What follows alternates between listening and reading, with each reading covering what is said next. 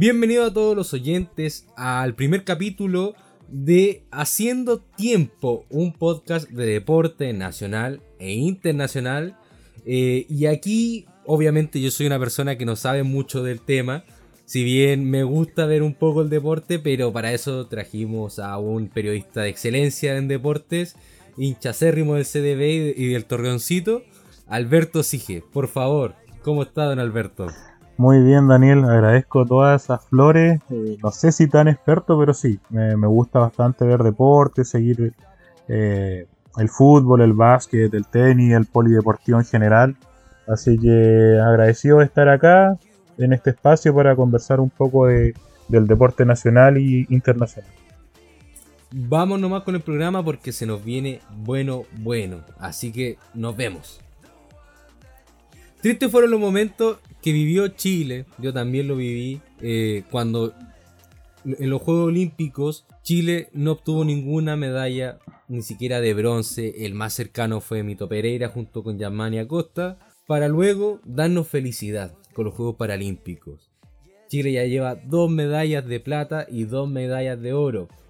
Estos Juegos Paralímpicos comenzaron la semana pasada, el 21 de agosto, y bueno, Ahora Alberto nos va a dar un poco más de estos datos y precisar quiénes fueron los que ganaron y en qué ganaron.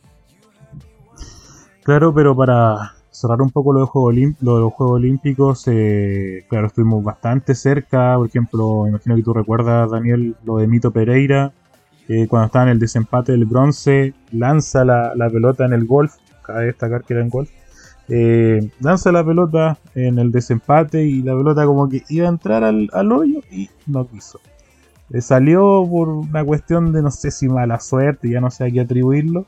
Y Gianmani Acosta termina quedando eliminado luego de empatar, pero como en la lucha greco-romana las reglas son que el último que anota eh, gana como un gol de oro. Eh, bueno, resultó que él marcó antes que su rival que terminó empatándola a él y bueno, como el rival eh, marcó último, fue quien ganó y ambos terminaron quedándose con las manos vacías. No, sí fue bien triste. Pero bueno, olvidémonos de los Juegos Olímpicos, ya vivimos esa frustración, ya que aquí hay un tenista que quedó vetado por mi corazoncito, que no diré su nombre porque no lo quiero recordar, pero nos trajeron alegría los Juegos Paralímpicos.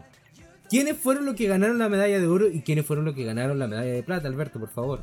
Bueno, quien lleva liderando un poco la batuta de la delegación chilena en los Juegos Paralímpicos, Alberta Barza, que él ganó medalla de oro en los 100 metros de espalda en los Juegos Paralímpicos, donde marcó un tiempo de 2 minutos con 40 centésimas, donde le ganó al brasileño Gabriel Dos Santos, quien era quien había liderado esta, esta competencia, los primeros 50, 100 metros, eh, hasta que Alberto le remonta en los últimos metros y, termina ganando esta medalla de oro que hasta ese momento era la segunda medalla de oro en la historia para Chile.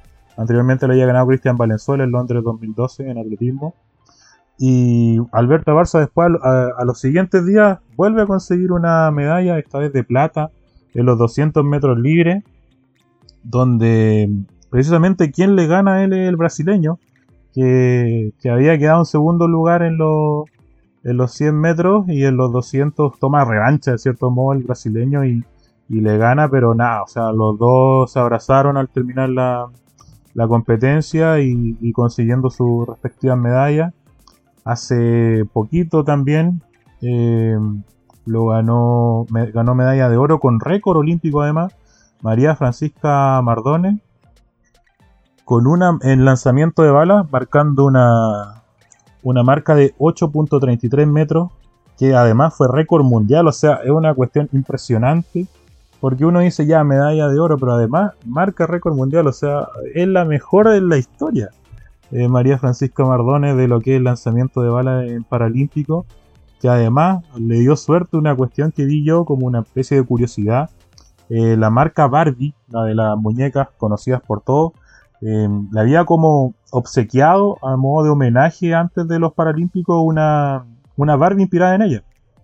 Eh, inspirada en, los deportistas paralímpicos y, la chilena elegida en ese entonces fue ella. Entonces al parecer no fue Mufa, sino que todo lo contrario, le dio suerte y, vaya que le dio suerte y motivación ya que terminó batiendo un récord mundial.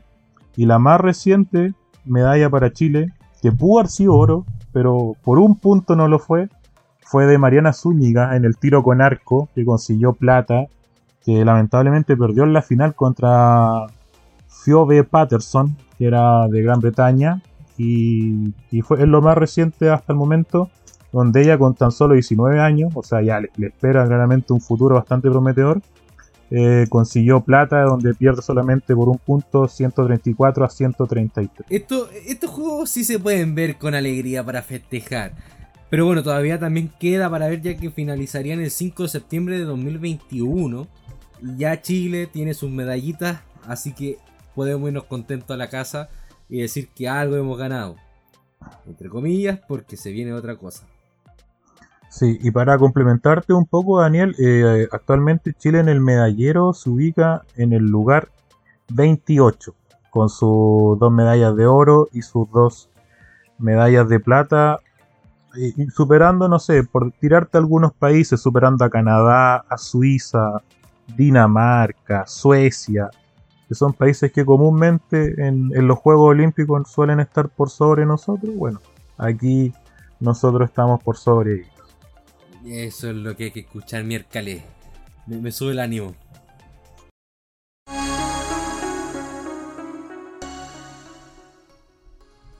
Ay, ay, ay, Alberto. Eh, muchos han sido los problemas con la selección de, fútbol masculina. Y no sé, tengo miedito. Tengo miedito porque el jueves juega contra Brasil. Se viene una, una temporada difícil por lo que estaba viendo. Eh, ya que aparte de jugar con Brasil, tiene que jugar contra Ecuador de visita y de Colombia de visita. Han tenido problemas ya que el, gran Ben 10 eh, no va a poder estar. Estaba también molesto él. Gran parte de la Premier tampoco va a soltar a sus jugadores. Eso sí, algunos han llegado, por lo que tengo entendido, a Chile para ya poder disputar este partido. Pero aún así son puntos difíciles ya que se perdieron puntos que uno pensaba que iban a ser más sencillos, como el de Venezuela en este caso. A ver, Alberto, usted, que, el que sabe más. Esto, esto pinta, en el papel pinta feo, pero obviamente uno siempre tiene la esperanza y la motivación de que a Chile le vaya bien y quiere eso. Pero está difícil, hay bajas, bueno, hay dos bajas que vienen desde Inglaterra, que una es Ben Brereton o Britton, como, como sería la pronunciación correcta eh, Francisco Sierra igual que juega en Watford. Ya son dos bajas confirmadas. Se suman además a las de Alexis Sánchez, que por lesión no puede estar. Y está difícil. En su momento las ligas se habían puesto en rebeldía en Europa. Inglaterra fue la que terminó siendo más firme, pero España tuvo que ceder. Italia tuvo que ceder.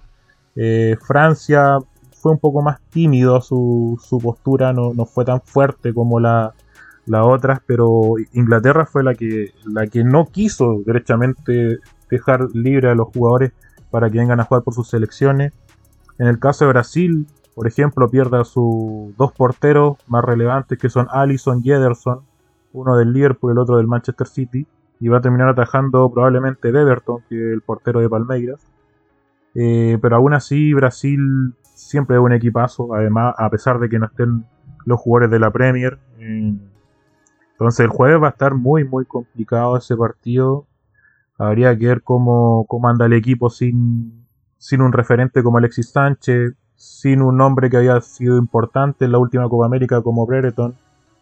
Ahí va a tener que aparecer Vargas, eh, no sé quién más podría jugar arriba, Jan Meneses quizás.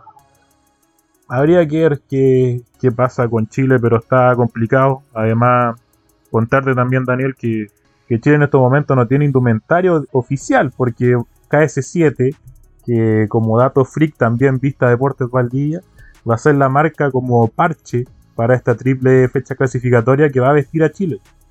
Pero es como eso, es un parche mientras se negocia un nuevo contrato con, con otra empresa que me imagino debe ser algo así como Adidas, Puma, Umbro, algo más reconocido a nivel internacional. Esperemos que así sea eh, por, por mi parte, no sé, siento que va a ser difícil esta temporada. Obviamente tampoco voy a llegar con, el afán de ser negacionista, de decir no, Chile no va a conseguir ningún punto. Pero Alberto, si lo vemos ya desde un punto, lo vemos como algo más objetivo, entre comillas, y nos centramos en los datos, ¿qué es lo que le conviene a Chile? Aparte de ganar obviamente todos los partidos, siendo un poco más realista. Tiene que empatar contra Brasil, ganarle a Ecuador y ganarle a Colombia para estar bien en la tabla. ¿Cómo sería eso? A ver, Chile tiene que entender que Colombia y Ecuador son reales directos. O sea, si son los famosos partidos de 6 puntos. O sea, si tú pierdes, se complica mucho. Si no ganas, por último empata. Eh, ¿Me entiendes, Dani? O sea, la idea es sumar. Con Brasil, bueno, Brasil no es rival directo. Brasil no ha perdido ningún partido. Se sabe que va a ir al Mundial. La lucha no es con ellos, la lucha es con Ecuador, la lucha es con Colombia, la lucha es con Perú, con Paraguay, con Uruguay. Esos son los partidos claves que, que tú tienes que al menos no perder y obviamente hay que ganar con los que son, entre comillas, más débiles. Y Chile lamentablemente ya no lo hizo. Eh, perdió con Venezuela, empató con Bolivia. Entonces, lo que se perdió con los comillas fáciles se va a tener que rescatar con los comillas más difíciles, porque si no, quizás no alcanza al final de estas 18 fechas el sueño mundialista. Así es, y bueno, ahora que se bajó Ben Britton, eh, hay problemas porque ¿quién va a ser el que lo reemplace? Tú hablaste con, todo tocaste el tema de, de Jan Menezes, pero también tenemos jugadores nacionales como el Picolero Morales, ¿cómo olvidarlo? Que, que obviamente a los que son hinchas de Colo Colo, me incluyo, nos dolió demasiado que se haya perdido ese, ese penal, pero aún así puede dar alguna sorpresa, esperemos, esperemos que lo, que lo pueda dar. Y además tú me habías contado que hay un jugador de, eh, de Estados Unidos que puede venir a reemplazar a Ben. Claro, me había olvidado mencionarte. Robbie Robinson, jugador de Inter Miami, que hace dupla en ofensiva con Gonzalo el Pipite Guaín.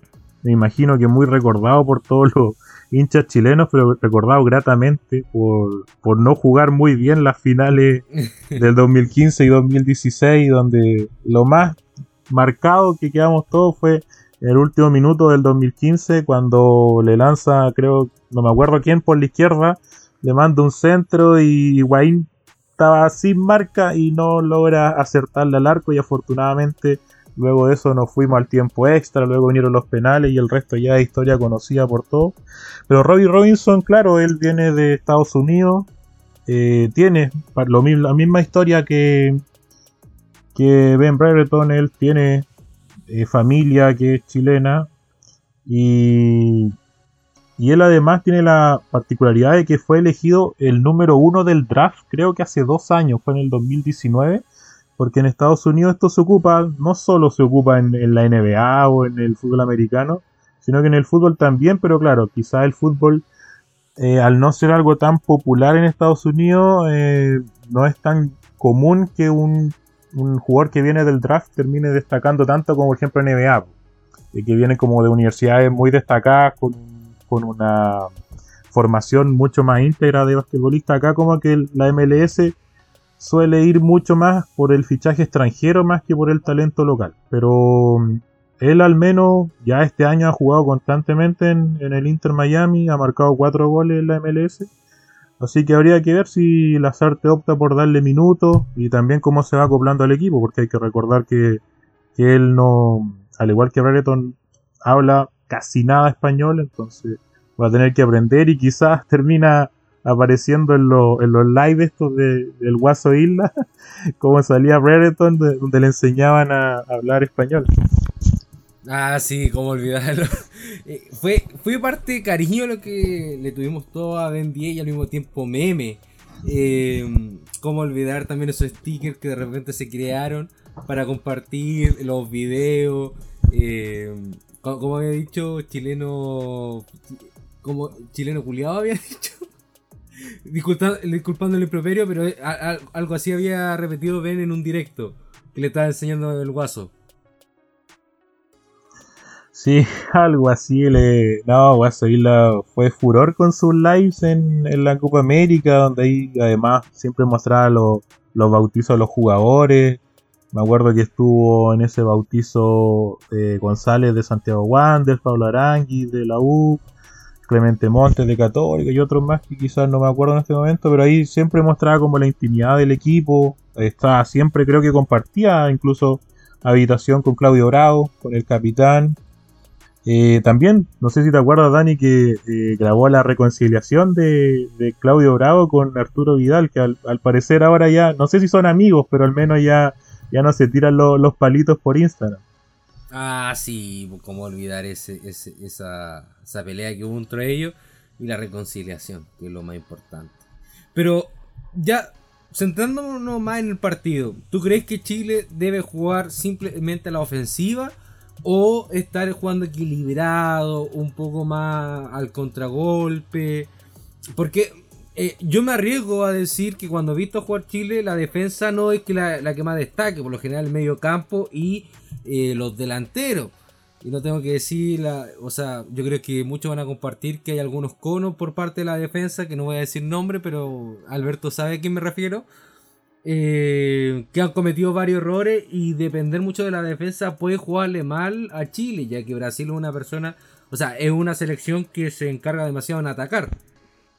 Sí, eres, drástico tú, Dani, eres bien, fuerte en tu, en tu evaluación hacia algunos jugadores, pero no, Chile tiene que Chile no puede salir a atacar.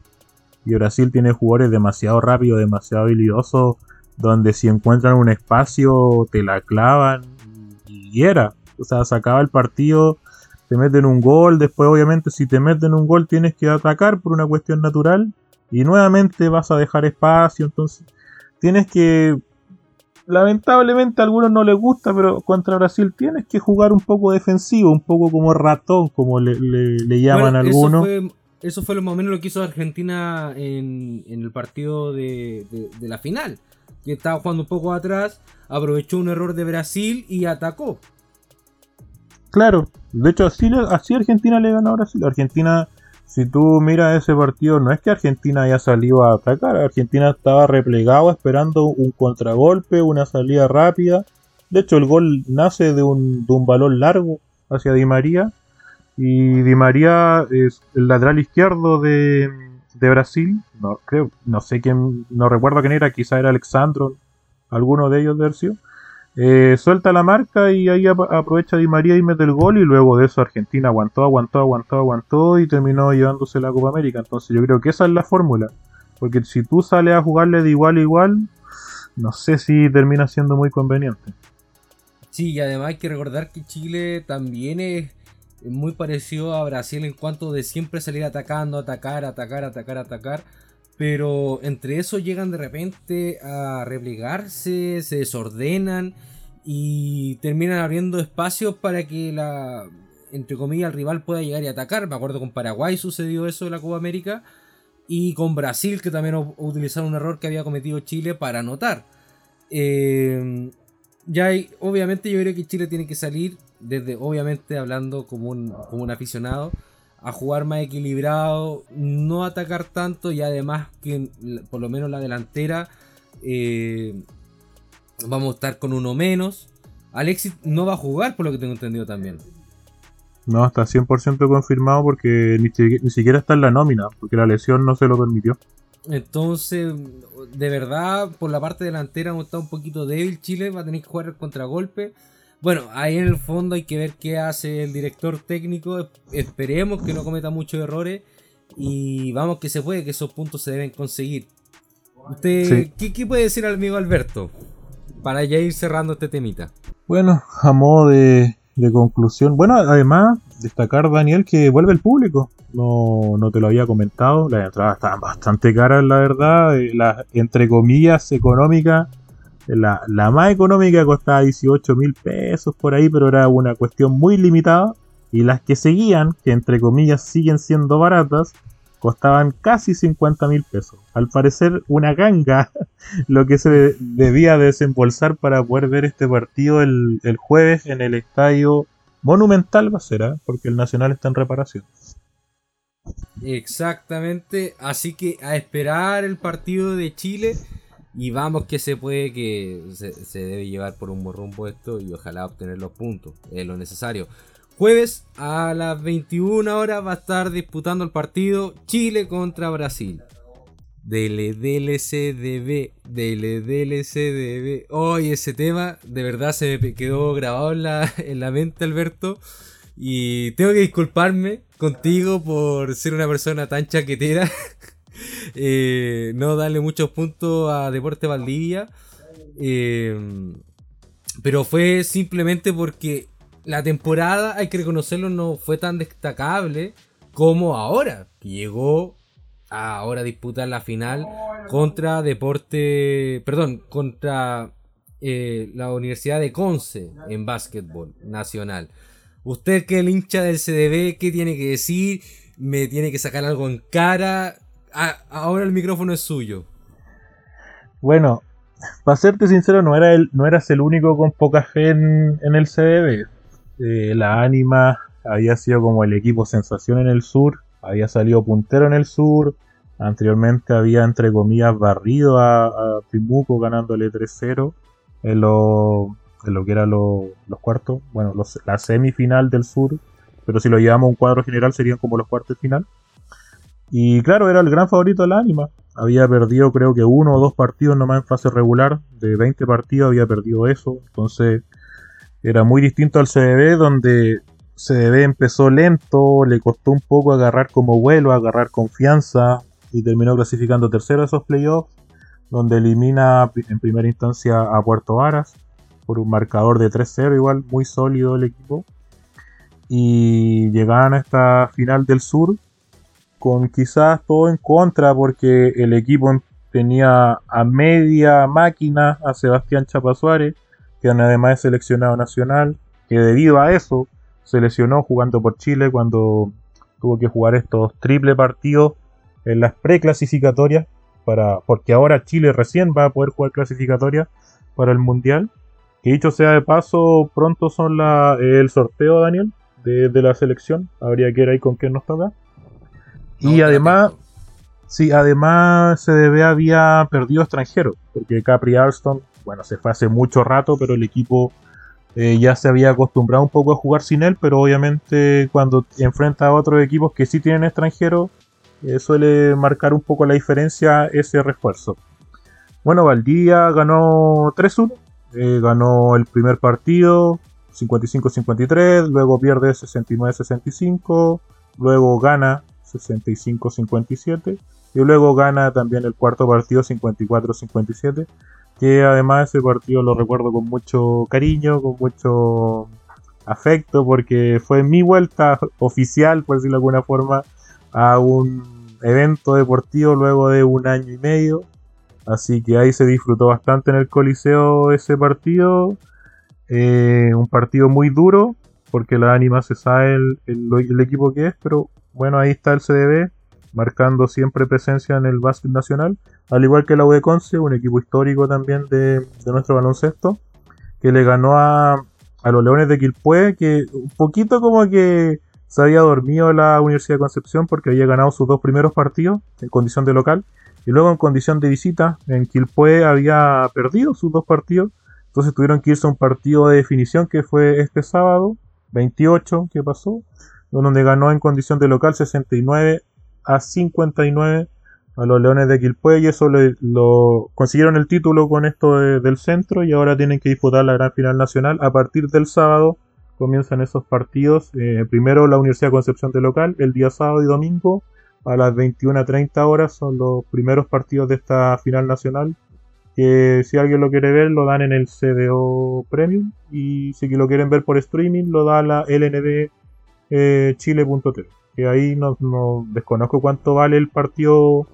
Eh, el partido de por sí, porque lo venden como pay-per-view. ¿Me entiendes, Dani? ¿Estar ahí viendo el partido o no? Eh, de, cuando le toque de local. Eh, esa es la idea, Daniel.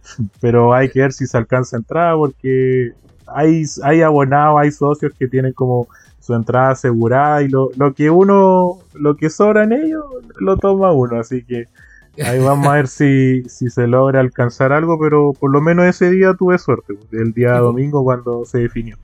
¿Y cuánto partido tiene que ganar CDB o en su contraparte Deporte perdón, me da con Deporte Concepción, Universidad de Concepción para eh, coronarse como campeón?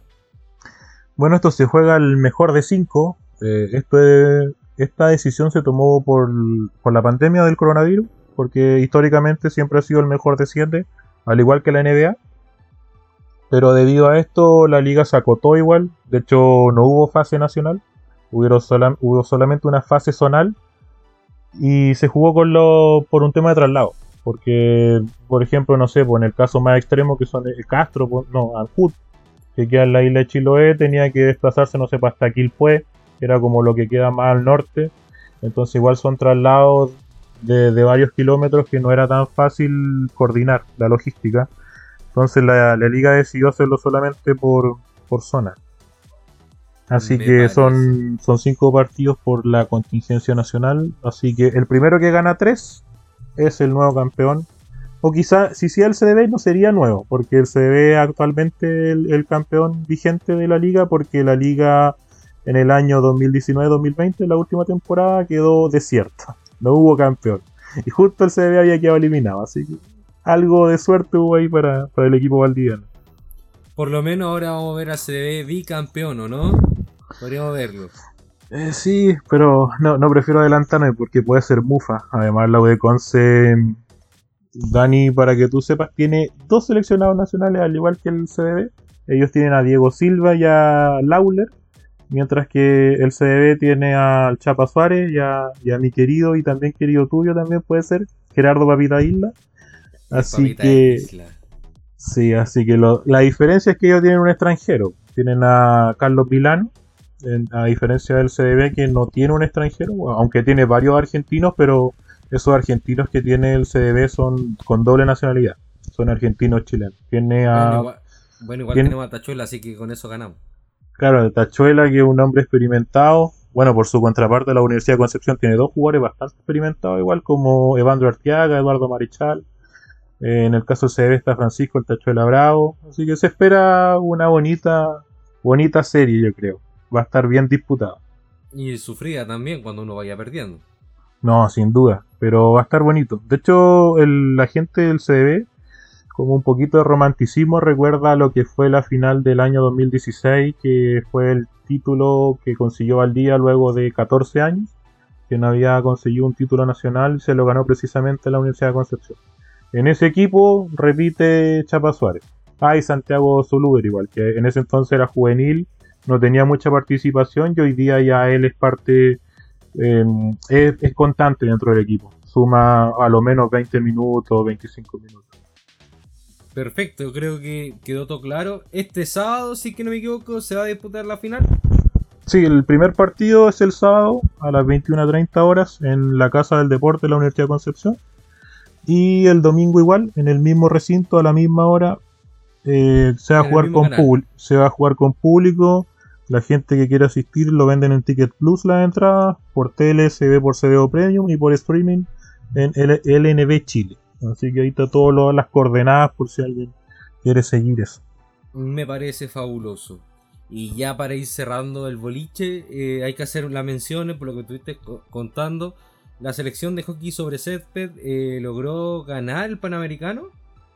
Así es, se disputó. Sí, se disputó aquí en Chile se coronaron campeones, le ganaron la final a, Argentina.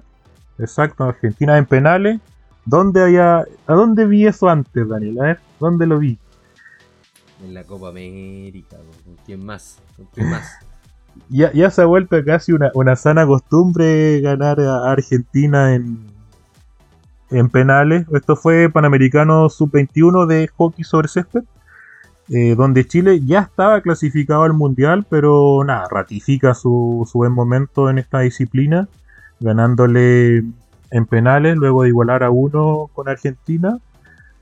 Y lo lamentable de esto es que en su similar femenino no pudo conseguir el cupo al, Mundial que se disputa en India, donde lamentablemente en, en el tercer lugar perdió con Estados Unidos, también en penal y ellas quedaron fuera. Pero en los masculinos ellos sí clasificaron al mundial, así que nada. Lo mejor de la suerte es para ellos. Por supuesto. ¿Y quienes también ganaron, Alberto? Tú me habías contado también de otro campeón. Así es, Martín Vidaurre en mountain bike. Sub-21 también. no, sub-23 era el mountain bike. Eh, él ganó el mundial. Eh, que bueno, viene ratificando ya su gran momento. Esto se disputó en Italia. Él anteriormente ya había ganado plata en otro en otra competencia de primer nivel de, mountain bike. Así que se consolida ya como un, gran prospecto para el futuro del deporte nacional. Eh, él además había disputado los Juegos Olímpicos. Lo, que pasa es que de repente la transición de lo juvenil a lo adulto no es tan fácil. Él salió 11 en, los Juegos Olímpicos y ahora, bueno, habría que ver cómo sigue su, carrera de cara a los Juegos Olímpicos de París, pero, pero se ve se ve un buen futuro para él, ya que ahora hace nada salió campeón en Italia en el Mountain Bike Sub 23. El mejor de los éxitos y que le vaya súper bien a la selección y al mismo tiempo a nuestro querido amigo Martín. Así es. Eh, bueno, vamos cerrando el primer capítulo. Estuvo bueno, me gustó. Aprendí harto con tus datos, Alberto. Y bueno, ¿algo más que decir, Alberto, para el cierre? Sí, agregar que también inició el, el US Open, donde está un amigo tuyo, que está Cristian Garín aquí. Hoy día ganó. Hoy día lunes que estamos grabando esto ganó a Norbert Gombos, el eslovaco, le costó un poco, pero logró ganar la primera ronda. siempre. Ganó 6-3, 4-6, 6-4, 7-6. Y un año bastante irregular para él porque en lo que respecta a cancha dura, cancha de cemento, él no había logrado ningún triunfo este año.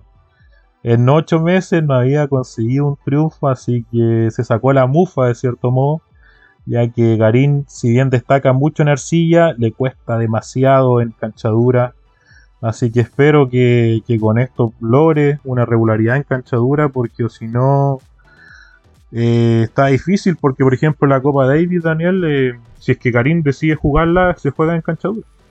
Si es que decide, obviamente. Claro. Y en, el mismo US Open está Alexa Guarachi, pero aún no se, no se sortea el cuadro de doble. Ella está en el doble femenino.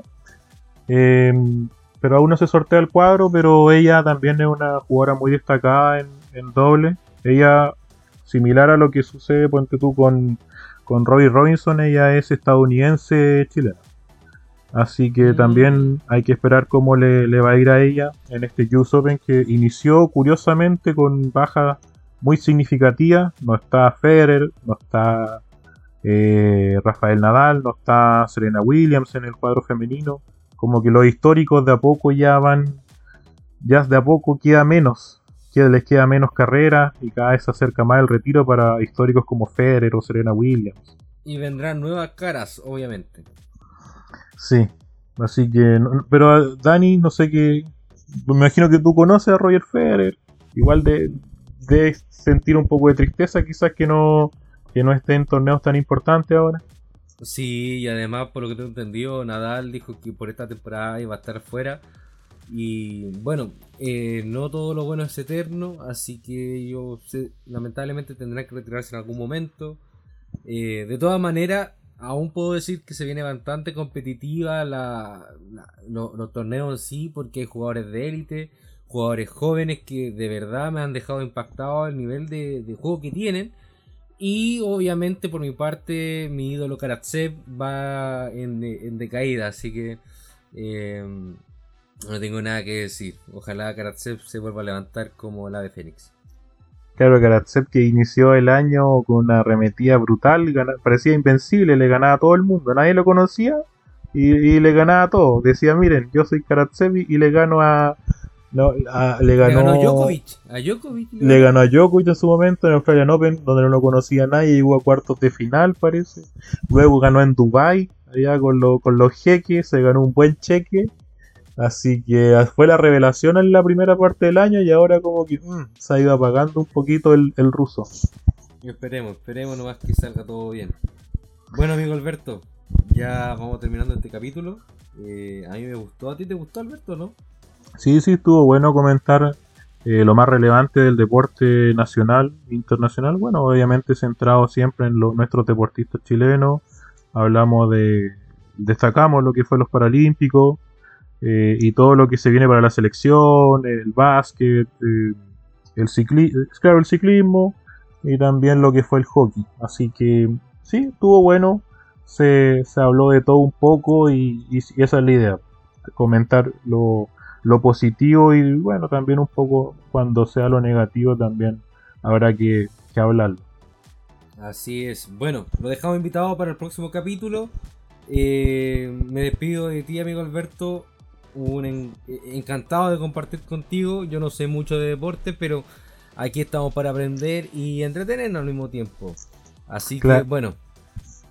Claro, Daniel, igual un gusto y esa es la idea, pues conversar de deporte y, y, y, eso, pues, conversar de deporte. Si tampoco aquí vamos a descubrir nada, ni, ni nuevas tácticas, ni nuevo entrenamiento. Aquí vamos a, conversar nomás de, del deporte y, repasar lo, más destacado de, la semana. Claro, aquí vamos a tirar la talla.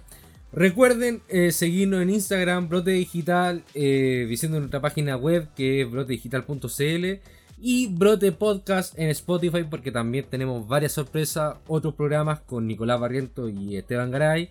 No molestar, periodistas sin trabajo, que está Esteban conmigo. Y el nuevo programa que va a ser de eh, Alberto Sige con Daniel Soto, es decir, yo, haciendo tiempo. Un gusto, nos vemos.